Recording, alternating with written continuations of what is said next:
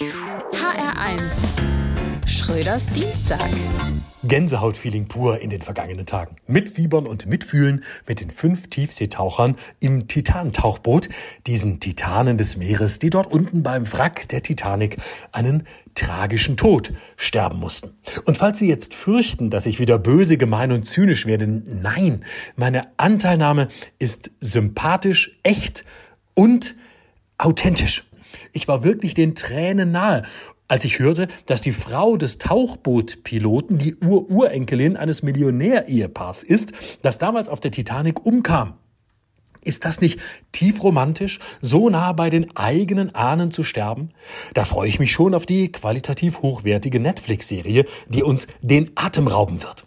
Klar, immer wieder wurde gefragt, warum sind uns hunderte Tote auf dem Mittelmeer so egal, während wir Millionen ausgeben, um fünf auf dem Atlantik zu retten? Wie zynisch ist das denn? Tote gegeneinander aufrechnen. Das ist Whataboutism. Außerdem, für die auf dem Mittelmeer haben wir bedeutend mehr Millionen ausgegeben, um sie erstmal in Seenot zu bringen. Ich weiß, viele Leichen aus dem Mittelmeer landen jetzt in den Netzen tunesischer Fischer. Das ist natürlich wirklich nicht schön für die Fischer.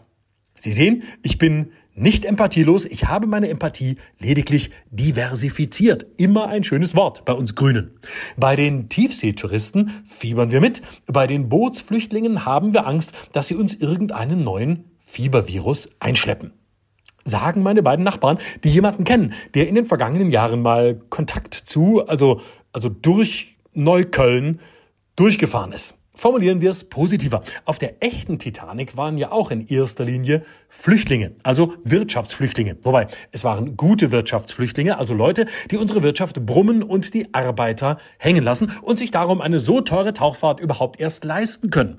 Die anderen Wirtschaftsflüchtlinge, also die vom Mittelmeer, die bringen kein Geld mit, das unsere Wirtschaft befeuert, sondern denen müssen wir Geld mitbringen, damit sie uns dann auch noch auf der Tasche liegen. Sonst würden sie unser hart verdientes Steuergeld ja gar nicht annehmen. Geld, das unsere Chefs dann leider nicht für Tauchmissionen zu untergegangenen Schiffen ausgeben können.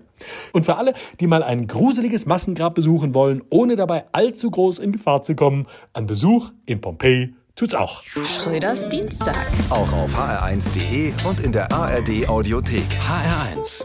Genau meins.